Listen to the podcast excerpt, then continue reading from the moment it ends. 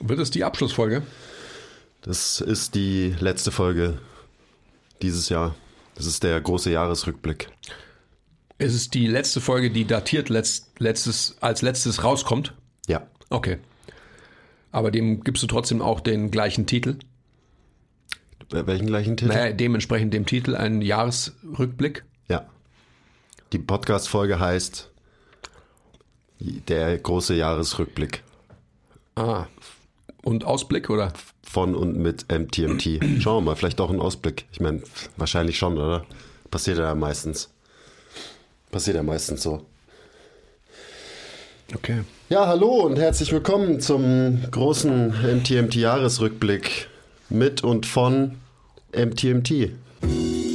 Vergesst nie, lasst immer 5 Grad sein. Will ich mich überhaupt verändern? Stillstand ist der Tod. Ehrliche Arbeit für echte Ergebnisse. Ah, I love it. Love your process. Keep the power inside. Always. Always. Auf was blickst du zurück in dem Jahr? Und ähm, wir lassen es mal Corona und so weiter außen vor, oder? Ja, kein Bock, über Corona zu reden. Okay. Ich blicke zurück auf sehr viel. Das gefällt mir immer noch nicht so gut. Das sieht gefährlich aus. Ja, aber was ist, ich weiß gar nicht, warum. Nee, das mach's nicht kaputt.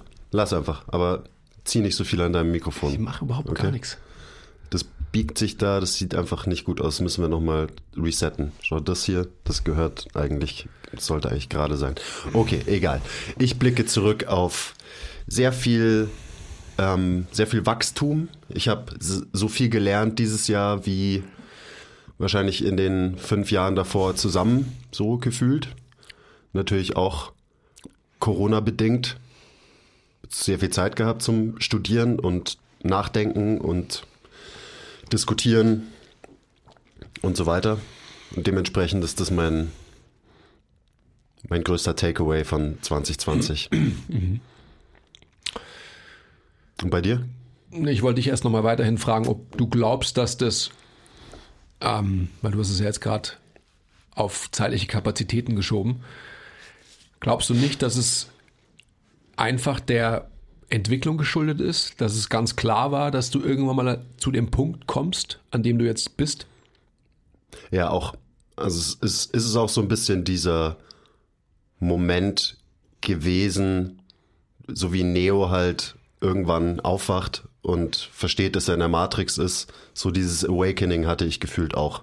Dass ich halt, ich meine, ich habe mich ja immer super viel mit den ganzen Themen beschäftigt und habe mir eine gewisse Basis irgendwie aufgebaut an Wissen im Bereich Training und Bewegung. Und dann kommt, bin ich irgendwann an diesen Punkt gekommen, wo ich so war, so, boah, fuck, ich bin in der Matrix und eigentlich ist vielleicht doch alles anders und die ganzen Sachen, die ich so gelernt habe, stimmen vielleicht so gar nicht und da gibt's noch viel, viel mehr und überhaupt. Und dementsprechend war das halt bestimmt der Trigger dafür. Ja. Ich glaube, dass,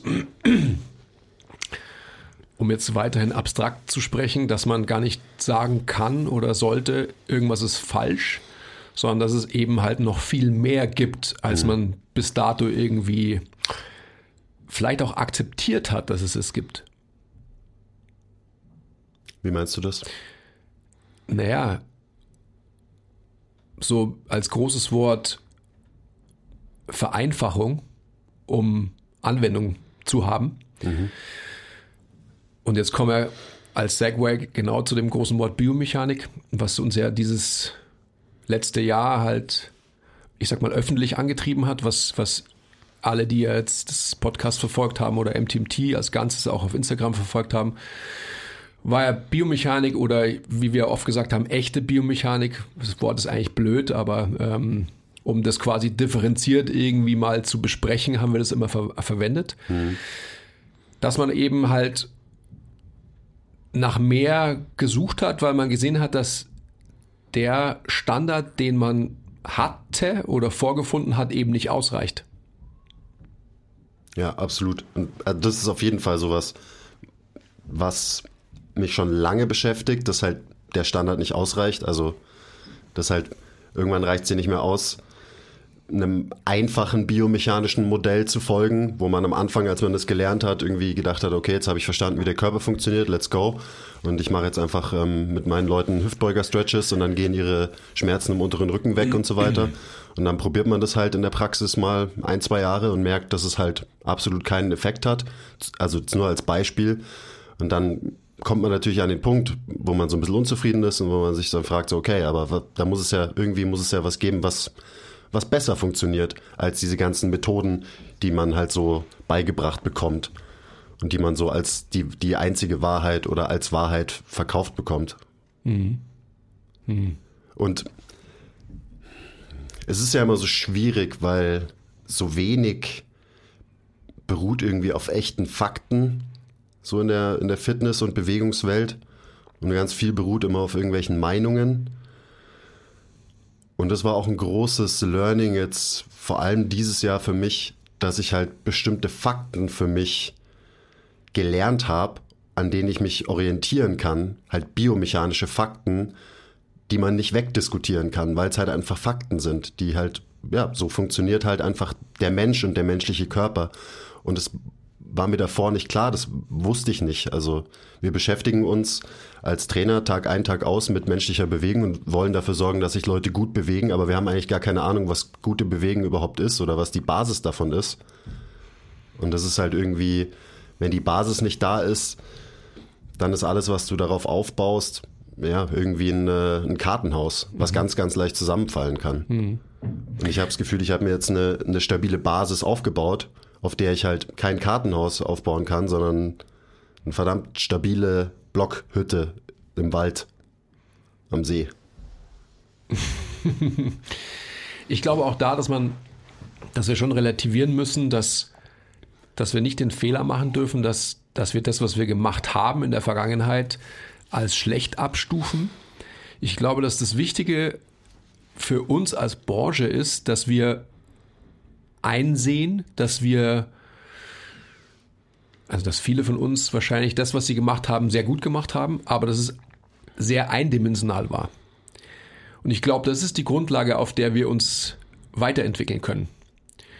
Und ich glaube, das ist die Grundlage, die wir ja versuchen auch die ganze Zeit zu transportieren an Verständnis.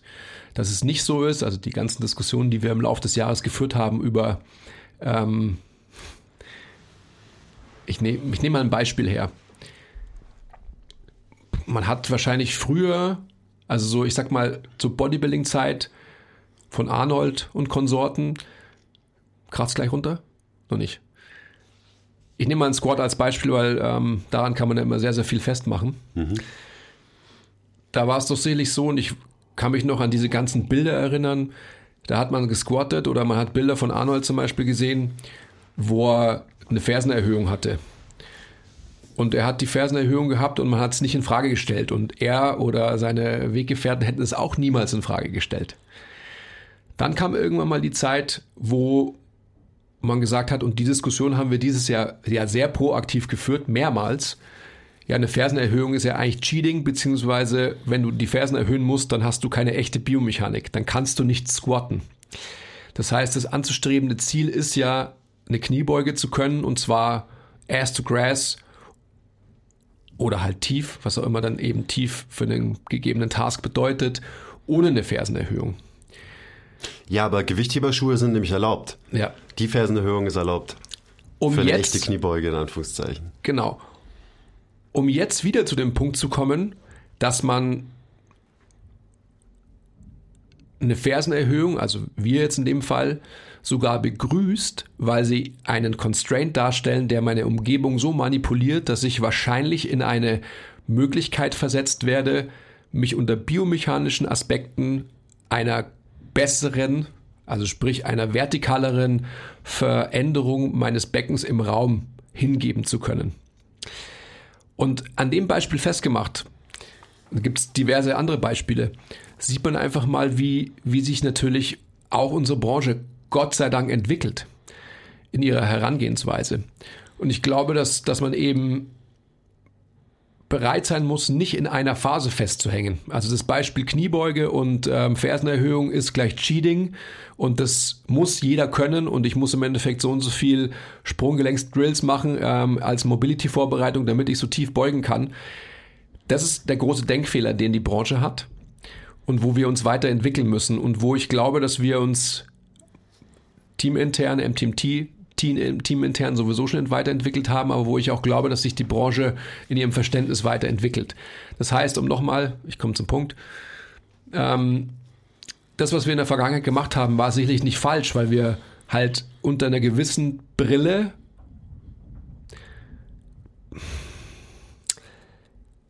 Dinge betrachtet haben, die aber eben sehr, sehr engstirnig betrachtet wurden. Und jetzt müssen wir uns entwickeln, dass wir Bewegung so verstehen, wie eigentlich eben menschliche Bewegung funktioniert. Und nicht nur Bewegung unter der Fitnessbrille. Ja, das, das ist nach wie vor unser Ziel. Deswegen reden wir von echter Biomechanik. Also kurze Erklärung vielleicht, was ich unter echter Biomechanik verstehe, ist halt, wie funktioniert der menschliche Körper, wie bewegt sich das Skelett im Raum versus Biomechanik, so wie ich es am Anfang gelernt habe und so wie es immer noch gelehrt wird, aka Strichmännchen-Biomechanik, die mir dann eine Kniebeuge und Hebelverhältnisse in der Kniebeuge erzählt, die Bewegung zweidimensional macht. Was Bewegen halt nicht ist. Nie ist. Niemals. Niemals. Egal welche Bewegung wir machen, jede Bewegung passiert immer in allen drei Ebenen. Es hat trotzdem einen Wert und Sinn, Bewegungen aufzugliedern in, okay, das ist eine Bewegung in der Frontalebene, das ist eine Bewegung in der Sagittalebene. Das hat einen Wert einfach nur, damit wir uns unterhalten können und damit wir das irgendwie kategorisieren können und besser drüber nachdenken können und besser visualisieren können. Trotzdem muss einem klar sein, dass halt jede Bewegung immer in allen äh, Bewegungsebenen passiert. Und es gibt kluge Menschen, die sagen, vielleicht passiert jede Bewegung auch nur in einer Bewegungsebene und das ist die Transversalebene, sprich, dass eigentlich jede Bewegung eine Rotation ist. Aber gut, das ist, äh, das ist ein anderes Thema. Aber das zeigt eben, also Eindimensionalität von unserer Branche, beziehungsweise Zweidimensionalität, wie wir über Bewegen nachdenken, als wären wir fucking Strichmännchen, was wir nicht sind. Und das natürlich ist es super komplex und es macht Sachen einfach sehr, sehr kompliziert, wenn man rausgeht aus diesem Strichmännchen-Mindset ähm, und sich eben anschaut, was passiert denn wirklich, wenn wir uns durch den Raum bewegen und wie kann ich das vielleicht übertragen auf Bewegungen, die wir im Gym machen? Wie kann ich die Biomechanik eines Menschen erhalten, verbessern versus was machen wir, wenn wir eben unsere Leute so trainieren, als wären sie Strichmännchen, nämlich nur in der Sagittalebene, dann machen wir Menschen wahrscheinlich eben zu Strichmännchen. Also wir mhm. sagen immer zu, zu Lego-Menschen, die sich nur noch in der Sagittalebene bewegen können und in, der, in diese, dieser Sagittalebene vermeintlich stark sind, was auch immer das heißen soll. Mhm. Es ist natürlich auch schwer jetzt in einem Podcast, wo man auch nichts ähm, illustrieren kann oder mal vormachen kann in Bewegung, ähm, so sowas Abstraktes irgendwie gut zu erklären. Aber ich glaube, dass, was du gerade schon gesagt hast, das, was so die Fitnessbranche abgeleitet von, du, ich meine, du hast es gestern gepostet, ähm, von den zwei großen Strömungen in, im Fitnessbereich Bodybuilding und Powerlifting, was sich die Fitnessbranche, ich sag mal, unreflektiert übernommen hat, sind einfach mh, hm, Herangehensweisen und Prinzipien aus diesen beiden, ja, Mutter- und, und Vaterbereichen des, des Krafttrainierens. Und diese beiden Bereiche ähm, hatten halt ganz klare Ziele. Und zwar das eine, ähm, auf Biegen und Brechen so viel Muskeln anhäufen zu können, wie man nur will, Bodybuilding, oder einmal irgendein Gewicht zu bewegen, so stark wie möglich, der größten Last möglich, slash Powerlifting. Mehr Funktion als diese beiden Aufgaben zu erfüllen, haben diese beiden Bereiche nicht. Das heißt, sie fördern nicht wirklich oder sie fördern definitiv nicht Gesundheit. Definitiv nicht, ja. Und Naja, muss ich kurz einhaken, bis zu einem gewissen Punkt fördern diese Bereiche oder vor allem der Bereich Bodybuilding ja auch Gesundheit, weil mehr Muskelmasse ist gut. Mhm. Die Frage ist nur, wie kommst du dahin? Wie erreichst du es, mehr Muskelmasse zu haben, mit welchen Bewegungen und so weiter und ja, so weiter? Mehr Muskelmasse, darauf wäre ich eingegangen, ist gut. Das, die Diskussion haben wir ja gerade auch teamintern. Wie viel mehr Muskelmasse ist gut, ist die große Frage und äh, mit welchem Trade-off erreiche ich das, was du eben gerade sagst. Mhm. Ähm, also anders formuliert, gibt es nicht viel bessere Möglichkeiten, ein Mehr an Muskelmasse anzuhäufen mit nicht ein- oder zweidimensionalen, sprich sich nur in der Sagittalebene bewegenden ähm, Trainingsübungen, Methoden, whatsoever.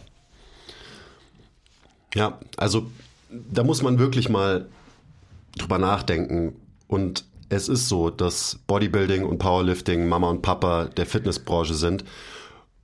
Und gerade diese zwei Sportarten, Fitnesssportarten, bedingen dann auch die Linse, durch die wir menschliche Bewegung und Training sehen. Und Bewegung, Training und auch das Abbild eines Menschen. Also wie sieht, ich spreche ja immer gern von Körperbild, wie sieht ein Mensch wirklich aus? Oder wie, wie sollte ein ja, gesunder Mensch aussehen. Ein gesunder, so. ein athletischer Mensch. Also das ist ein ganz wichtiges, ähm, ganz wichtiger Punkt in dieser Diskussion auch, wie ja. ich finde. Und also wieder zu einem großen Learning, was ich hatte. Wenn man eben Bewegung durch diese zwei Linsen, Powerlifting, Maximalkraft auf der einen Seite und Bodybuilding, Hypertrophie, Muskelaufbau auf der anderen Seite sieht, dann ist auch klar, dass man eben bei Default Training sich einerseits anschaut aus einer zweidimensionalen Sicht wie Powerlifting, die halt drei Bewegungen alle in der Sagittalebene machen und dann versucht man ja den Squat irgendwie und so sind die besten Hebel für einen Deadlift und so sind die besten Hebel für einen Squat und so weiter. Das macht total Sinn, eben auf Powerlifting bezogen, um das meiste rauszuholen, eben was Gewicht angeht, ähm, in der Kniebeuge. Dafür macht es Sinn, aber halt eigentlich wirklich nur dafür. Und auf der anderen Seite steht Hypertrophie und Bodybuilding und da geht es darum, einzelne Muskeln maximal zum Hypertrophieren zu bringen. Und dann ist meine Sichtweise eine muskuläre quasi. Ich schaue mir den Körper durch die Linse Muskeln an. Und da fehlt einfach unfassbar viel. Also da sind wir wieder bei der, bei der Eindimensionalität. Und als ich dann irgendwann gelernt habe, dass ich mir den Körper und Bewegen durch die Linse ähm, vom menschlichen Skelett betrachte, oh. das war, das ist der größte fucking Gamechanger mhm. überhaupt. Wenn ich mir anschaue, wie ist das Skelett im Raum positioniert? Wie bewegt sich das Skelett in Bewegungen und so weiter? Dann werden Muskeln zweitrangig auf einmal. Da musst du nicht mehr drüber nachdenken. Äh, der Muskel ist zu kurz und der ist zu lang und den muss ich stark machen, weil der ist schwach. Weil das ergibt sich dann irgendwie alles von selber. Und es macht doch total Sinn, das aus dieser Sichtweise zu betrachten, weil Muskeln sind Sklaven des Skeletts und Sklaven der Position unseres Skeletts. Mhm. Und so kann man sich dann auch erklären, warum ist denn dieser Muskel zu kurz, zu lang, zu schwach, zu stark? Warum kann ich den nicht ansteuern? Überall, überall aus äh, Anführungszeichen. Warum ist es so? Und wenn ich dann verstehe, wie sich das Skelett normalerweise bewegen sollte, versus wie wir es halt teilweise bewegen im Training, so dann, dann wird einem schon mal irgendwie klar, so, hm, vielleicht sollte ich mir nicht unbedingt die Muskeln anschauen, sondern mir wirklich Bewegen anschauen. Bewegen passiert halt, ja, im Skelett, durch Gelenke, die sich bewegen. Ja. Und natürlich sind Muskeln da wichtig. Aber wie gesagt, das ist zweitrangig und es macht viel mehr Sinn, wenn man die echte Biomechanik des Menschen verstehen will, das Ganze sich so anzuschauen. Ich will es nochmal nochmal wiederholen, was du gerade gesagt hast, also nur ganz kurz. Wir sprechen ja immer von Position Dictates Function und Joint Position Dictate Muscle Action. Ähm, das ist ja was, worüber wir auch viel diskutiert haben, auch mit äh, anderen Leuten. Shoutout ähm, PR Franken zum Beispiel. Zum Beispiel.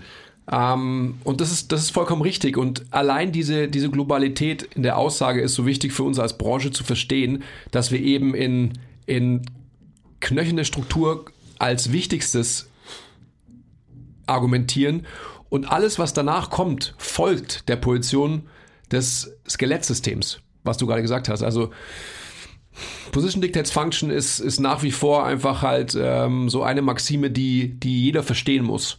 Und wenn man das verstanden hat und mal eben halt Bewegung und vor allem dann auch halt äh, Training als Applikation, ähm, um Bewegung zu verbessern, sieht, dann hat man schon sehr, sehr viel erreicht. Ja.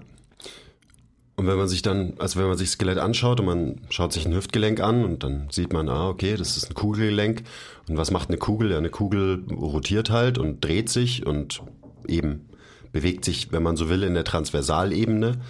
Und dann schaut man sich eben so eine Strichmännchen-Biomechanik-Erklärung an und dann wird irgendwie klar, okay, jetzt wird gerade versucht, ein Hüftgelenk, ein Kugelgelenk zu einem Scharnier zu machen, was sich nur eben in dieser einen, äh, in dieser einen Dimension bewegen kann.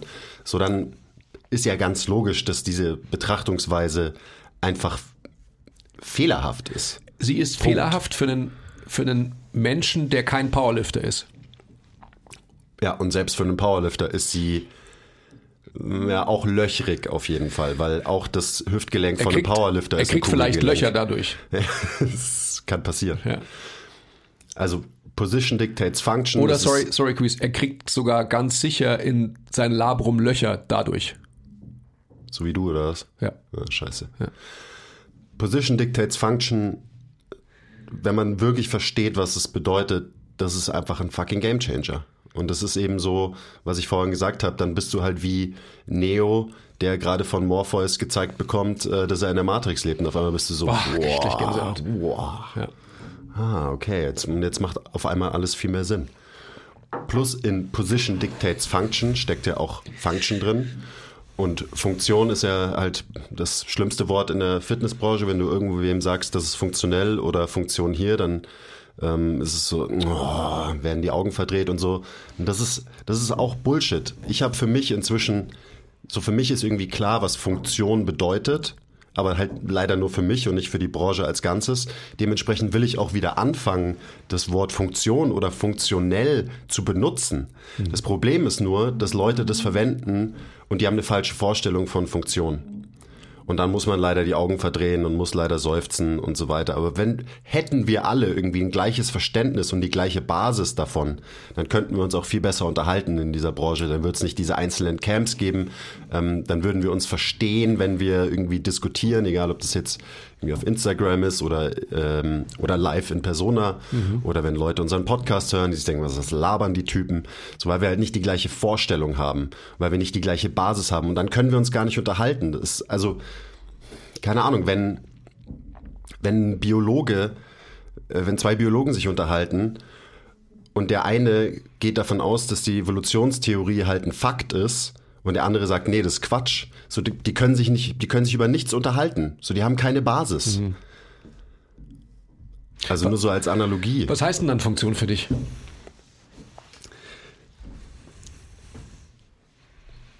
Es ist natürlich, also es ist super schwierig, das jetzt in einem Satz zu erklären, aber Funktion für mich ist erstmal Gehen und Atmen. Funktion vom Bewegungsapparat, Gehen und Atmen und wie sich eben unser Skelett und Muskeln verhalten, wie Muskeln und Gelenke miteinander interagieren, während wir gehen und atmen. Das ist die Basis, weil das sind die, die grundlegendsten Bewegungen, die haben wir nicht, die hat kein Mensch erfunden, so wie zum Beispiel einen Backsquat, den Menschen erfunden haben, sondern das hat die Evolution erfunden und entwickelt über Millionen von Jahren. Also auch wieder dieses Evolutionsthema hänge ich aktuell wieder krass drin. Also wieso haben wir uns so entwickelt, wie wir uns entwickelt haben? Wieso sind wir das einzige Säugetier, das auf zwei Beinen geht? Ähm, wieso sind wir das Säugetier, das den Planeten dominiert? Hat es vielleicht was miteinander zu tun? Und so weiter und so weiter. Also lange, äh, lange Antwort, aber das ist so für mich die, die Definition von Funktion. Und von der kann ich dann eigentlich alles weitere ableiten.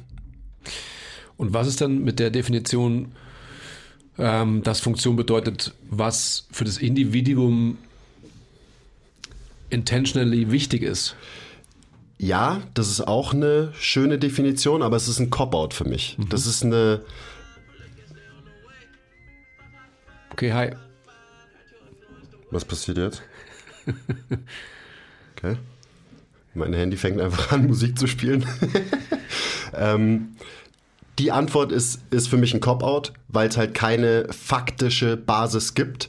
muss man dann sagen, so ja, Funktion ist einfach, das ist individuell. So, so, wie alles. So, es kommt drauf an. Wenn ich, wenn ich nicht weiß, was die Antwort ist und, es, und mir wird irgendeine Frage gestellt zu Bewegung, Training oder whatever, dann sage ich einfach, es kommt drauf an, lehne mich zurück, grins blöd. ja, aber auf was kommt's denn an? So, das ist genau der gleiche Cop-Out. Wenn ich die Antwort auf eine Frage ist, es kommt drauf an und, da, und es kommt keine Erklärung, auf was es denn ankommt, ja, dann herzlichen Glückwunsch. Mhm. Toll.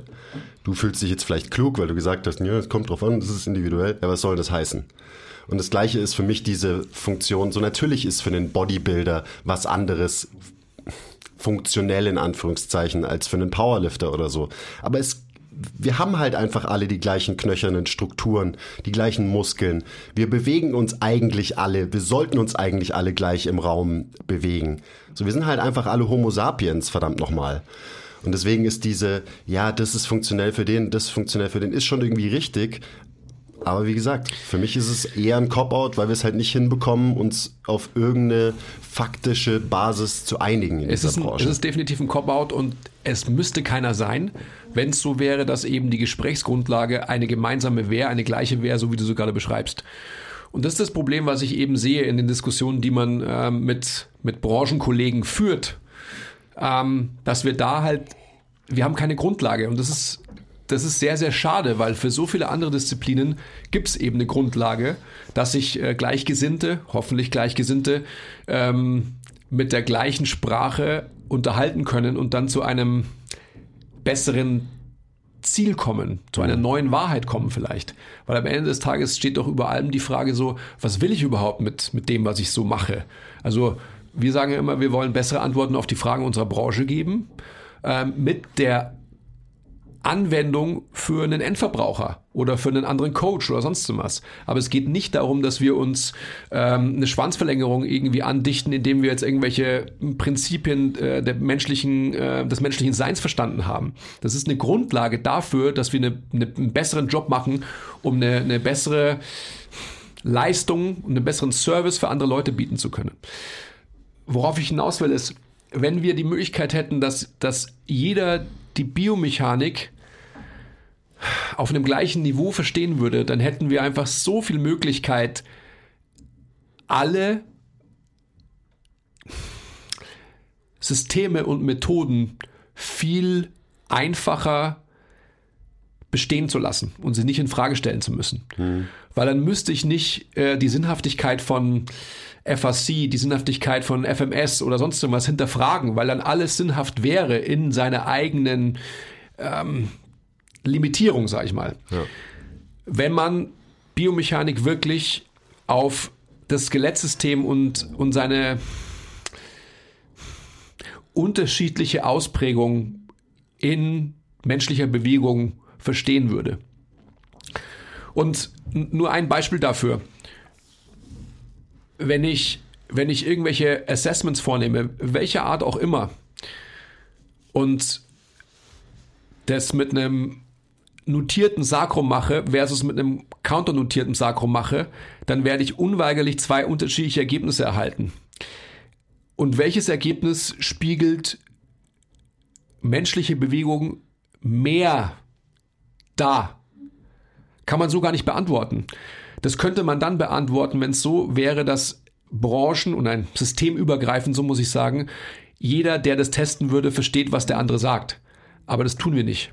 Und das ist das große Problem. Ja, also um die gemeinsame Wahrheit zu finden, zu schärfen, zu entwickeln, braucht man halt erstmal eine Wahrheit, die die Basis bildet. Also ich habe vorhin von Evolution gesprochen. So, das sind halt einfach wissenschaftliche Fakten, auch wenn es immer noch genau genommen nur eine Theorie ist. Ähm, und das ist, glaube ich, das, was fehlt. Weil, ja, wenn so eine gewisse Wahrheit und ich habe jetzt ja nicht zufällig das Beispiel Evolution herangezogen, weil das ist halt die grundsätzlichste Wahrheit in der Biomechanik. Wie haben wir uns entwickelt? Ähm, wie funktionieren wir? Warum hat die Evolution uns so geformt und so weiter und so weiter. So, wenn man das als Basis-Ausgangspunkt schon mal nehmen würde, dann wäre schon mal viel geholfen. Aber das ist natürlich auch, das sind halt sehr komplexe Themen. Ähm, Systeme vereinfachen Sachen, das Strichmännchen vereinfacht Sachen, die Gliederung in die drei Ebenen und so weiter, das vereinfacht alles. Ähm, so dieses sehr, sehr komplexe System Mensch was gut ist, weil dann gibt es uns eine Chance, dass wir es irgendwie verstehen können und auch damit arbeiten können und es anwenden können. Aber wir können halt Sachen besser machen. Also das, was du ja vorhin auch schon gesagt hast, heißt nicht, dass alles, was wir irgendwie machen oder gemacht haben, falsch ist. Das heißt nur, dass es Potenzial gibt, dass wir die Sachen besser machen mhm. können. Absolut. Ich glaube einfach, um, um wieder bei, ähm, bei der Hochzeit zwischen Bodybuilding und Powerlifting zu bleiben und generell wieder so die Brücke zu schlagen oder weiterzuleiten zu menschlicher Bewegung, dann müssen wir uns einfach vor Augen halten, dass Powerlifting und Bodybuilding halt ähm, vor allem in der Sagittalebene stattfindet und in einem gewissen Extension Bias. Und das ist ja eben eh mein, mein Lieblingsthema, dass, dass die Fitnessbranche eben in der Sagittalebene, die ohnehin schon sehr reduziert ist, weil sie die einfachste, die banalste, die ordinärste Ebene ist, auch noch nur die eine Dimension der Sagittalebene als die richtige ansieht. Also das Gegenteil vom Extension Bias, also sich von der Neutralität in vielleicht eine flektierte Körperhaltung zu bewegen, ist ja No-Go. Es ist ja schlecht und verboten und so weiter. Ja. Und wenn man sich das mal vor Augen hält, dann, dann sieht man doch, wie limitiert unsere Anschauung für Biomechanik ist, wenn man sie unter dieser Brille sieht.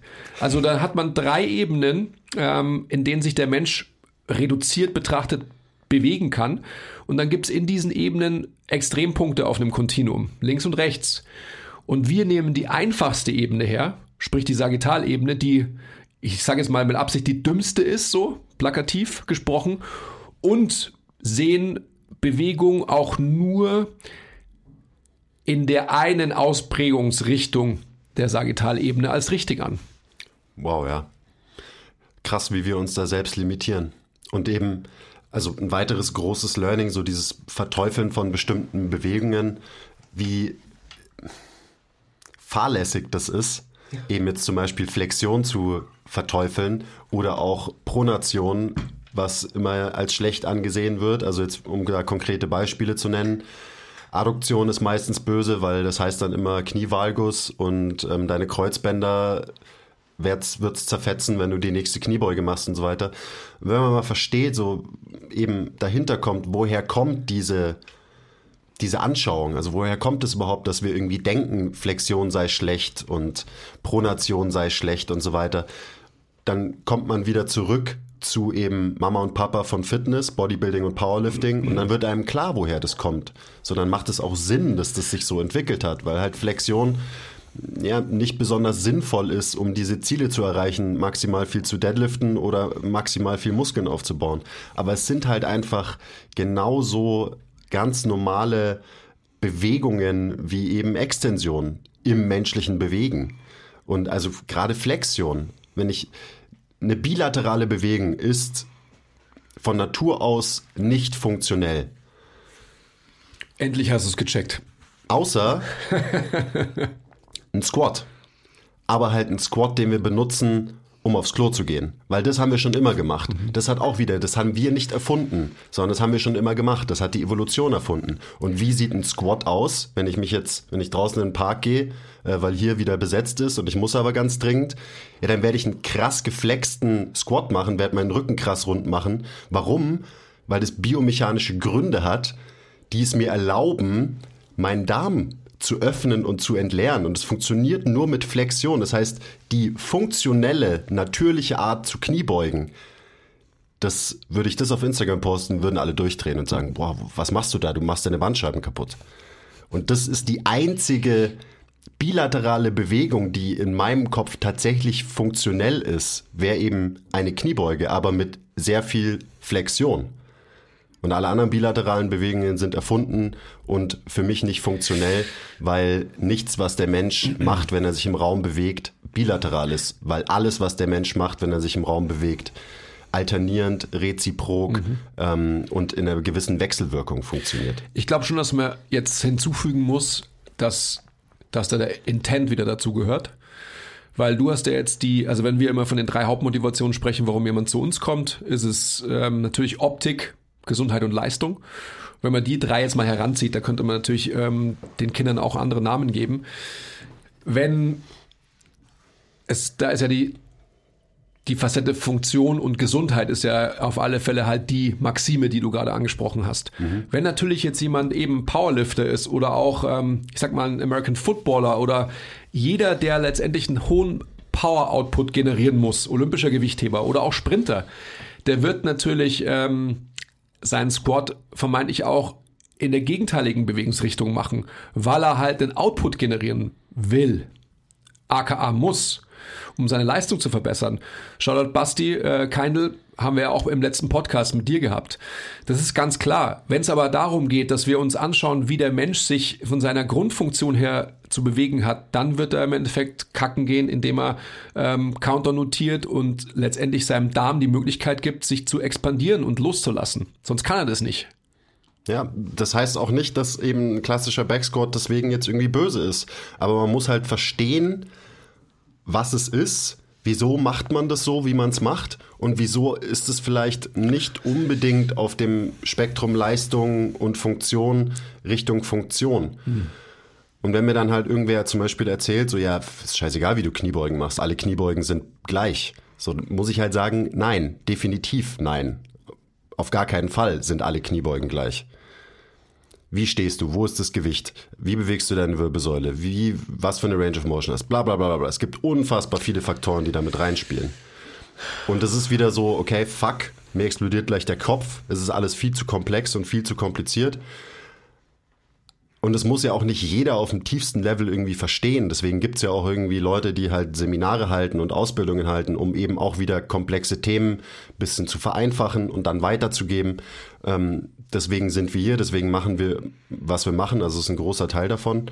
Und so können wir dann wirklich vorankommen, weil wenn wir dann irgendwie alle so ein bisschen verstanden haben, was ist denn die, die Wahrheit, ähm, die tiefste Ebene, wie funktionieren wir Menschen, wie schaffen wir es nicht umzufallen? Wie äh, managen wir unser Gewicht gegen die Schwerkraft und so weiter? Weil das sind die Basics. Das ist die, das ist die grundlegendste Wahrheit. Und da kann man auch nicht drüber diskutieren, weil das halt einfach Fakten sind. Aber oft werden halt Sachen als Fakten dargestellt oder wahrgenommen, die halt keine Fakten sind, sondern mhm. Meinungen. Mhm. Ich glaube nochmal, dass wir zum dritten Mal nochmal unterstreichen können, dass dass die Brille der Fitnessbranche eben ähm, eine Hochzeit aus Bodybuilding und Powerlifting ist. Und dass wir anfangen müssen, dass wir, dass wir Fitness, aka Förderung von Gesundheit, so nenne ich es einfach mal, anders betrachten müssen als unter dieser sagital extensionsgetriebenen Maxime. Ja. Also wenn man sich auch wieder zum Beispiel vor Augen hält, wann kann die Wirbelsäule rotieren? Dann rotiert die Wirbelsäule nicht in einer extendierten Position, äh, wo man halt sich rigide macht ähm, und aus gutem Grund rigide macht. Ja, also ein Backsquat machst du hoffentlich extendiert, ja. ähm, um dich so stabil, rigide, unflexibel, ähm, von so wenig Störvariablen wie möglich einflussbar zu machen, wie du nur irgendwie kannst. Genau, du willst nicht rotieren. Powerlifter will nicht rotieren, Absolut. während der 400 Kilo auf dem Rücken genau. hat. Wenn du dich aber wie ein äh, Mensch und nicht wie ein Powerlifter bewegen willst, dann wirst du dich bewegen, indem du ähm, auf der linken Seite Druck aufbaust, auf der rechten Seite Druck zulässt, auf der rechten Seite Druck aufbaust, auf der linken Seite Druck zulässt. Also du wirst immer einen Wechsel aus Druckverhältnissen in deinem Körper haben, die letztendlich Bewegung im Raum ermöglichen. Bewegung im Raum und nicht nur nach oben und nach unten zu gehen. Hm. Ähm, und ich glaube so, das, das ist doch eigentlich einfach zu begreifen. Oder? Ja, aber was es sehr, sehr schwer macht, das zu begreifen, ist, dass man es halt auf eine gewisse Weise gelernt hat und über Jahre seine Überzeugungen und Glaubenssätze gefestigt hat. Und dementsprechend ist es schwierig, dann ähm, was anderes daneben zuzulassen. Ich Deswegen wir auch auf dann doch auf relativ viel Gegenwind stoßen oh, ja. mit den Sachen, äh, die wir so nach draußen ähm, kommunizieren was eben eigentlich weird ist, weil wie gesagt, ich bin fest davon überzeugt, dass wir hier keine Meinungen irgendwie propagieren oder so, sondern dass wir einfach das Beste, unser Bestes tun, Fakten und halt echte Wahrheiten zu verstehen und weiterzugeben. Für mich nochmal ein Beispiel, ich habe vorhin das Beispiel Kniebeuge gebracht. Ähm, Beispiele und, sind gut. Und ich bin wirklich ja, also ich bin ja in dem, in dem Camp jahrelang gewesen von Chest out, Knees out, schieb deinen Arsch so weit zurück, wie du nur irgendwie kannst, dann machst du eine echte Kniebeuge. Ja, also du hast ja auch in einem der letzten Podcasts ja auch gesagt, so das hast du hier gelernt. Ja, ähm, ja das ist eine Kniebeuge, eine Hüftbeuge. Eine Hüftbeuge. I'm guilty of that. Ähm, und das ist nach wie vor auch für mich richtig, wenn ich halt ein Powerlifter bin. Ähm, okay, krass Faden verloren. Doch, jetzt habe ich es wieder. Weiteres Beispiel. Also ich habe die Kniebeuge vorhin angesprochen. Jetzt äh, spreche ich mal die, die Positionierung äh, generell von den Menschen an. Also die Branche an sich sieht ja einen Menschen als athletisch und vielleicht fit und gesund an, wenn er halt maximal gestreckt ist, also eine gewisse militärische Haltung mitbringt. Was passiert da im oberen Rücken? Was machen die Schulterblätter? Die Schulterblätter sollen so weit wie möglich irgendwie zusammen und nach unten gezogen werden. Also das ist doch ein Coaching-Cue. Und am besten immer. Genau. Deswegen gibt es ja auch so Haltungstrainer. Ja, genau. Das ist doch ein Cue, der letztendlich immer wieder gebracht wird. Ja. Schieb deine Brust nach vorne raus und schau, dass du die Schulterblätter zusammen und nach unten ziehst und nach Möglichkeit da hältst. Naja, wenn der Körper so designt wäre, ähm, dann, dann könnten die Schulterblätter nur diese Bewegungsrichtung. Nachdem die Schulterblätter aber noch viel mehr können, das heißt, sie können auch die Gegenbewegung, also sprich protrahieren, um sich auf den Rippen zu bewegen und nicht nur eben nach zusammen hinten, unten. Ähm, das muss uns doch irgendwie auch klar sein, dass es nicht irgendwie das Ziel sein kann, dass man den Körper wieder die knöchernen Strukturen in einer Position festhält. Ja. Hätte die Evolution uns so geformt, dass sich zum Beispiel ein Hüftgelenk nur in der Sagittalebene bewegen sollte, dann hätte die Evolution uns kein Kugelgelenk gegeben, sondern ein Scharniergelenk. Mhm. Und dementsprechend kann man eben auch anhand von Strukturen ablesen, wie wir uns bewegen sollten und was wir könnten. Und das ist ein gutes Beispiel. Wenn unsere Schulterblätter nicht protrahieren können müssen, dann hätten wir gar nicht die Möglichkeit, diese Bewegung zu machen. Das ist genauso wie mach deine Wirbelsäule maximal stabil und halt sie immer maximal stabil. Wir hätten keine Wirbelsäule, die sich bewegen kann in alle Richtungen, wenn es nicht von der Natur vorgesehen wäre, dass wir diese Wirbelsäule auch bewegen. Weißt du, was ich meine? Ja, absolut. Und das ist so, da kann man eben anhand der Struktur einfach sehen, was sollten wir können als Menschen. Und ähm, ja, auch wieder, wenn man sich eben den Bewegungsapparat anschaut und mal Muskeln und so außen vor lässt, dann, dann sieht man das. Warum ist das das Sakrum zusammengewachsen im, im Laufe ähm, der Evolution, weil sich da halt nichts mehr bewegen sollte. Aber alles drüber ähm, soll sich offensichtlich bewegen, weil wir so geformt sind und ja. weil wir alle so auf die Welt kommen. Ja. Und deswegen ist die Aussage, mach deine Wirbelsäule am besten immer irgendwie so rigide und stabil wie möglich Blödsinn, weil uns die Natur zeigt, so was diese Struktur können ja. kann und können sollte. Absolut. Und dann kann man auch darauf, da, ähm, von da wieder ableiten, was bedeutet Funktion von, mhm. diesem, von diesem Bewegungsapparat. Und dann sind wir wieder viel bei dem Punkt Körperbild. Also wie hat ein Mensch auszusehen und wie ähm, kategorisiert man dann den Menschen? Also wenn jemand jetzt daherkommt und irgendwie vermeintlich halt eine ausgeprägtere Kyphose hat als die Norm, was auch immer die Norm ist, wird man dem als erstes irgendwie schulen, ja, du musst deine Schulterblätter zusammen und nach unten ziehen. Dass das Problem aber vielleicht ganz woanders liegt, ja, ähm, in der kompletten Wirbelsäulenpräsentation, das wird noch nicht gesehen. Und das wird, und das äh, mache ich die Überleitung zur Physiotherapie vielleicht auch noch, ähm, das wird nicht mal in der Physiotherapie gesehen. Also was ich so hanebüchen finde, ist, dass es ja meistens so ist und ähm, Don't get me wrong, Leute, alle Physios, die zuhören, sicherlich nicht bei allen, aber wenn ich mich damit auseinandersetze und ich habe das ja lange Jahre, ich habe acht Jahre in der Sportphysio gearbeitet, habe den Sportbereich da geleitet ähm, und habe einfach gesehen, was die Physios an Bewegungsverständnis mitgebracht haben, die ja eigentlich, so denke ich, ein, ja, mindestens genauso großes, wenn nicht sogar viel größeres biomechanisches und anatomisches Wissen haben sollten als ein Sportwissenschaftler. Ähm, dementsprechend fand ich es immer eben so Hanebüchen, dass trotzdem auch in der Physiotherapie alles unter der Maxime Extension Bias ist the Holy Grail gesehen wurde. Und das kann einfach nicht sein. Also, das, dass wir da jetzt 2020 immer noch sind, ähm, das ist wirklich fatal. Und da müssen wir uns echt wegbewegen. Es kann nicht sein, dass wir da immer noch festhängen. Und wir hängen da fest, weil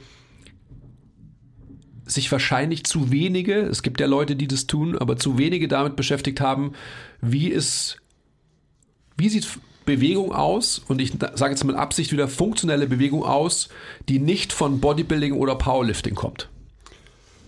Und nächster großer Punkt. Wir haben jetzt geredet, okay, Mama und Papa von Fitness sind äh, Bodybuilding und Powerlifting. Es macht auch sehr viel Sinn. Ähm, und ich glaube, zumindest der Papa von Anatomie ist Kadaver Anatomie, also jetzt wieder in diese Physio-Richtung gehend. I like it. Was ist, was ist funktionelle Anatomie? Oder was, was als funktionelle Anatomie verkauft wird, hat für mich nichts mit funktioneller Anatomie oder mit Funktion zu tun. Mhm. Und da habe ich ein, ein, kurzes Quote, was ich letztens gehört habe von Bill Hartman, big shoutout. Unfortunately, cadavers don't behave at all. So they can't be a representation of what we are and we have to respect that. Also eine Leiche verhält sich nicht. Eine Leiche interagiert nicht mit seiner Umwelt. Eine Leiche ähm, muss nicht gegen die Schwerkraft arbeiten und so weiter. Dementsprechend natürlich kann ich ein funktionelle, ana funktionelles Anatomiebuch lesen und dann irgendwie denken, ich habe verstanden, wie der Mensch funktioniert. Aber das ist nicht die Funktion von Muskeln, die ich da lerne. Das ist die Aktion, die ein Muskel kann. Da kann ich dann lernen, okay, der Bizeps, äh, der flext meinen Ellenbogen und gleichzeitig macht er noch das hier an dem Gelenk und das hier an dem Gelenk.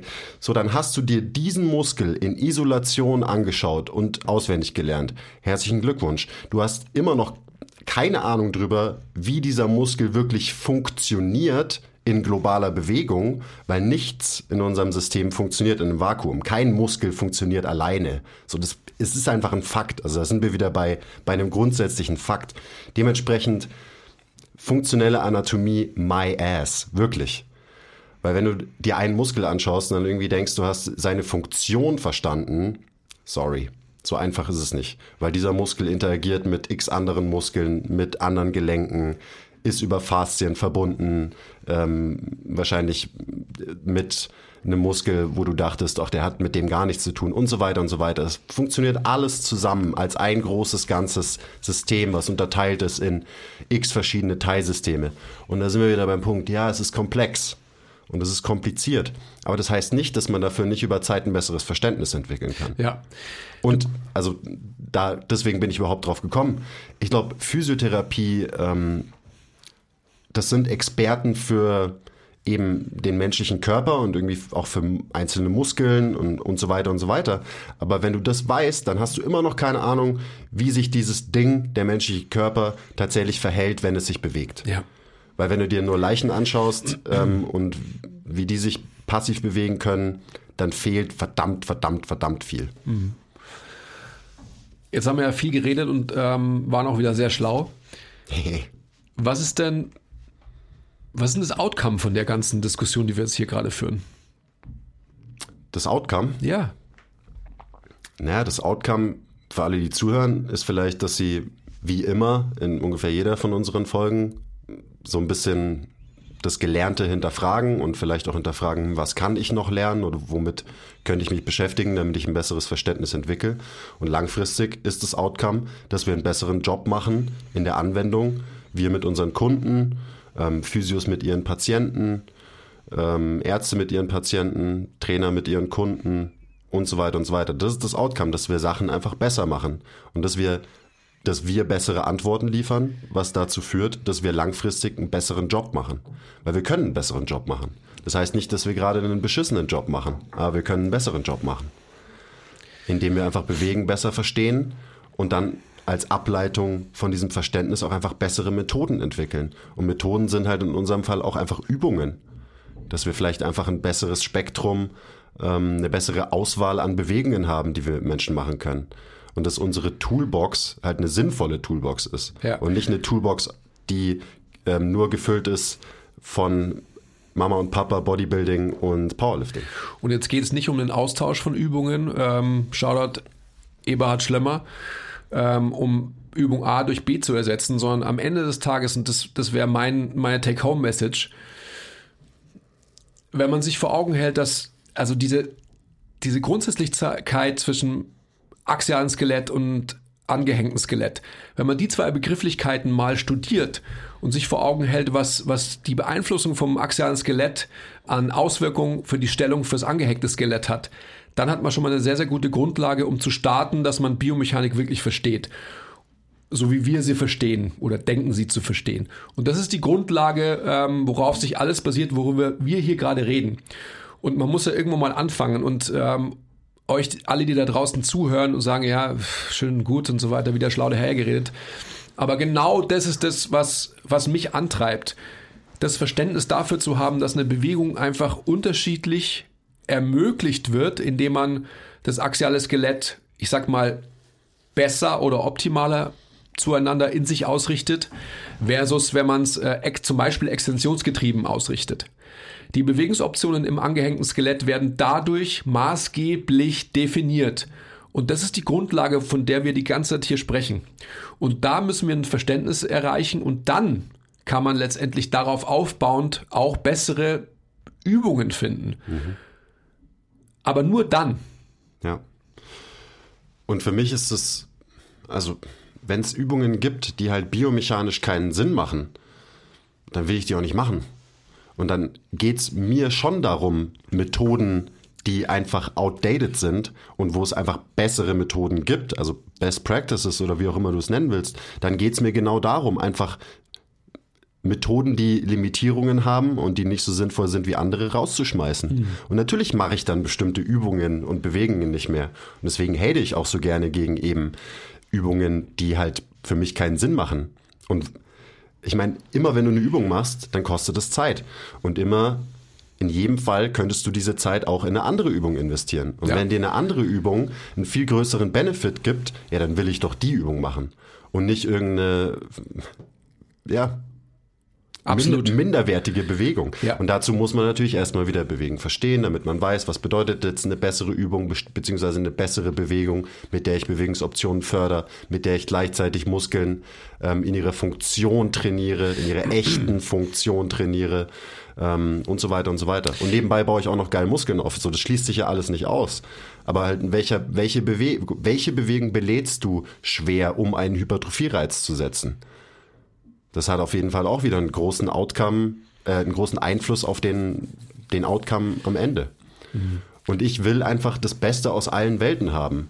Und das heißt, klar sollen Menschen Muskeln aufbauen, hatten wir vorhin schon, damit sie gesünder werden. Aber mit welchen Bewegungen bauen sie diese Muskeln auf? Wenn ich jemanden eben eine Variante von einem Split Squat geben kann, und ich belade den schwer und der Mensch hypertrophiert, aber bewegt sich gleichzeitig auch noch so, wie er sich bewegen sollte, so wie sich die Gelenke bewegen wollen, statt ihn in ein erfundenes, ähm, limitiertes Konstrukt zu pressen, was die Art und Weise, wie sein Bewegungsapparat funktioniert, eben negativ beeinflusst, dann habe ich gewonnen. Und das ist für mich das große Ziel.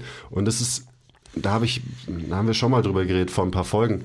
Ähm, Krafttraining wird in ein paar Jahren komplett anders aussehen, muss komplett anders aussehen, ähm, als das, was wir gerade machen. Und vielleicht, ja, komplett ist übertrieben.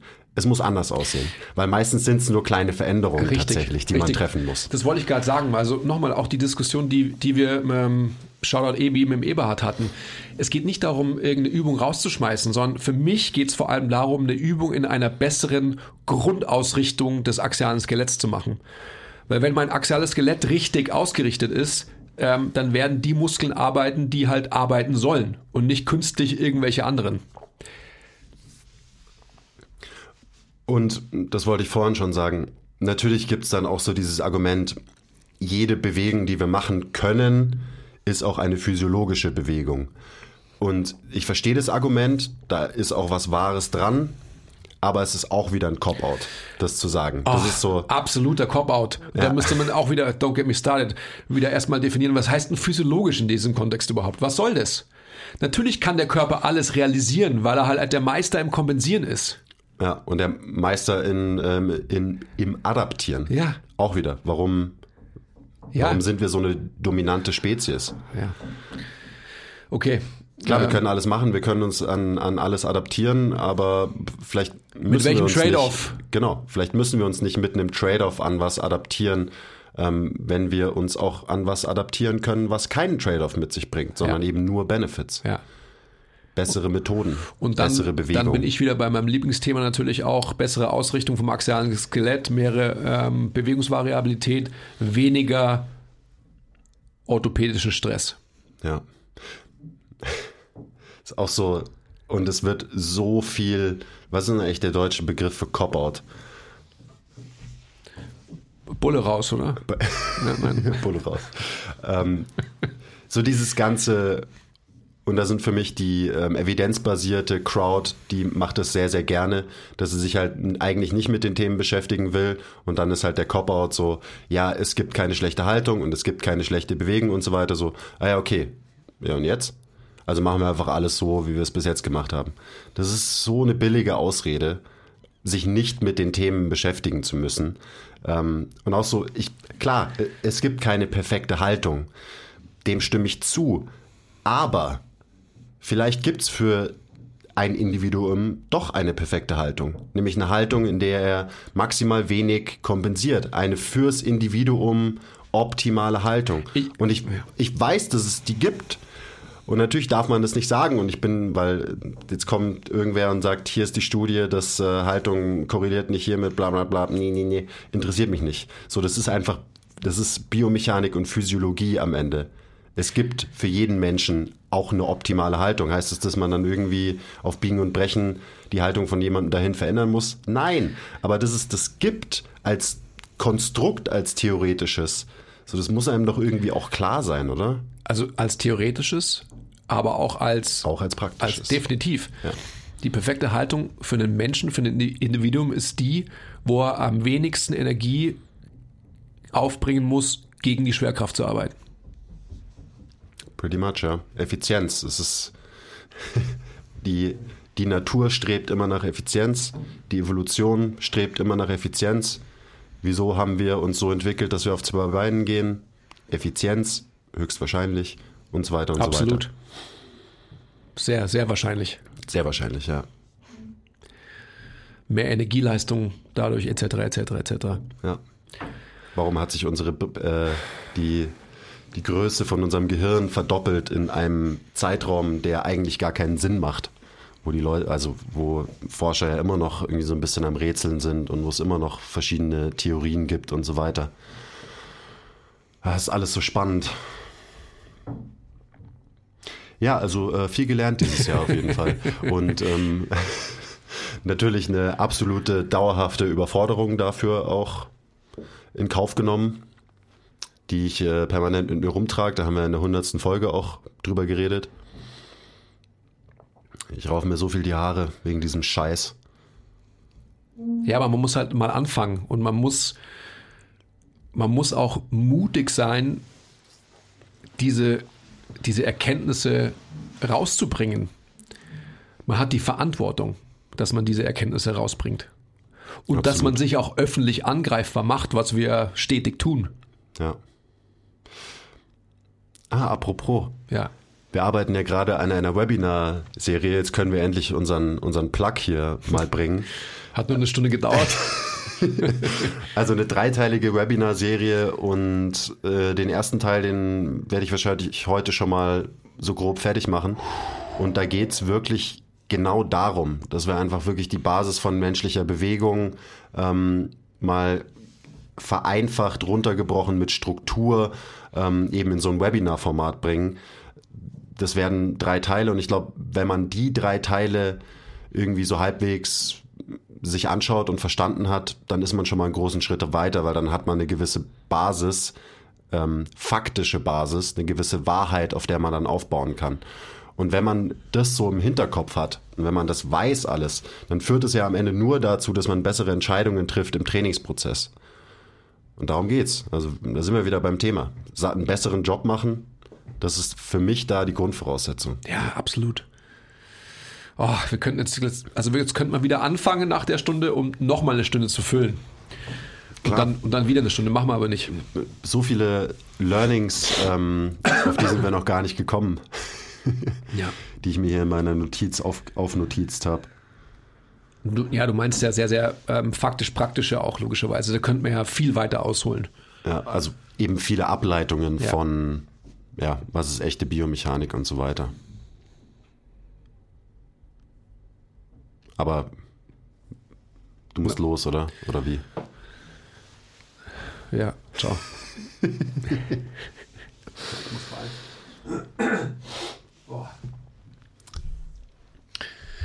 Ich würde gern den letzten Gedanken, den du gedroppt hast, nochmal aufgreifen.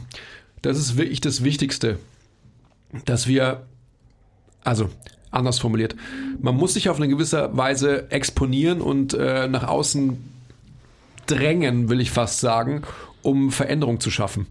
Äh, wie wir alle wissen, in der Comfortzone hat sich noch nie irgendwie was vorangetan. Ähm, von dem her müssen wir auch den, den Austausch, auch den durchaus kontroversen Austausch mit, mit Branchen, irgendwann mal hoffentlich Gleichgesinnten suchen, um letztendlich eine bessere Wahrheit für alle zu erarbeiten. Es geht also nicht darum, dass wir uns selbst beweihräuchern wollen, was wir tolles wissen, sondern dass wir, was du gerade gesagt hast, am Ende des Tages alle einen besseren Job machen. Nur nochmal als ein Beispiel. Wenn ich ähm, jemanden einen Split Squad machen lasse, um dein Beispiel von vorhin aufzugreifen, und macht diesen Split Squad unter der Brille der Maxime Sagittal-Ebene mit einer Ausrichtung, sprich Extension, versus ich mache einen Split Squat und habe jemanden in seinem axialen Skelett besser ausgerichtet und äh, schaue mir auch noch an, in welcher Phase des Gangzyklus hängt er vielleicht fest und gebe ihm dementsprechend halt eine Umgebung, ähm, dass er diese Phase verbessern kann. Dann habe ich die gleiche Bewegung gemacht und von außen ist es für jemanden, der ungeübt ist, wahrscheinlich auch gar nicht ersichtlich, dass man zwei unterschiedliche Dinge macht. Aber es sind massiv zwei unterschiedliche Dinge, die man da sehen wird. Und das ist die Zukunft unserer Branche. Hm. Okay, ciao. Jetzt wollte ich gerade eigentlich nochmal anfangen, aber das machen wir einfach in der nächsten Folge. Das ist kein Problem. Äh, Leute, vielen Dank für eure Aufmerksamkeit. Danke, dass ihr dabei wart, äh, 2020. Das ist ja die letzte, das ist ja die letzte Folge, das ist ja der Jahresabschluss. Also, okay, ich bin nochmal da. Vielen Dank für das viele positive Feedback. Ähm, auch das Negative, das bringt ja immer eigentlich fast sogar immer noch mehr. Auf jeden Fall bringt einem immer mehr. Ja. Safe. Weil danke für euren Content. Das ist äh, schön zu lesen und motiviert mich weiterzumachen mit dem, was wir hier machen. Aber was laberst du da für einen Scheiß? Und das ist nicht richtig, das ist nicht richtig. Das bringt mich dazu, meine eigenen Aussagen nochmal und nochmal und nochmal zu hinterfragen, noch besser zu verstehen. Und das bringt einen wirklich voran. Mhm. Also hatet geil rein in unsere Kommentare und liked uns oder disliked uns auch. Ähm, interagiert auf irgendeine Art und Weise. Immer geil. Geil, wenn, geil, geil. Wenn, wenn, ihr uns gut findet, dann könnt ihr es uns auch sagen. Also dann müsst ihr uns jetzt nicht haten. Das, so war das jetzt nicht gemeint, aber weißt schon, was ich meine. Gut. Oh. Ja gut, dann äh, bis 2021. 2021 ja. wird sick, oder? Also absolut. Kann ja nur steil bergauf gehen. Ja. Logischerweise. Und wird's auch. Mhm. Ich freue mich schon. Ich mich auch. Okay, bis nächstes Jahr. Danke fürs Zuhören. Bye. Hörst du eigentlich nächstes Jahr dann mit dem, mit dem auf oder kommt da mal was Neues oder so? Ja, oder bleibt es? Das bleibt für immer. Okay. Da hättest du ja auch äh, initial mal was anderes ausdenken können. okay, bis dann.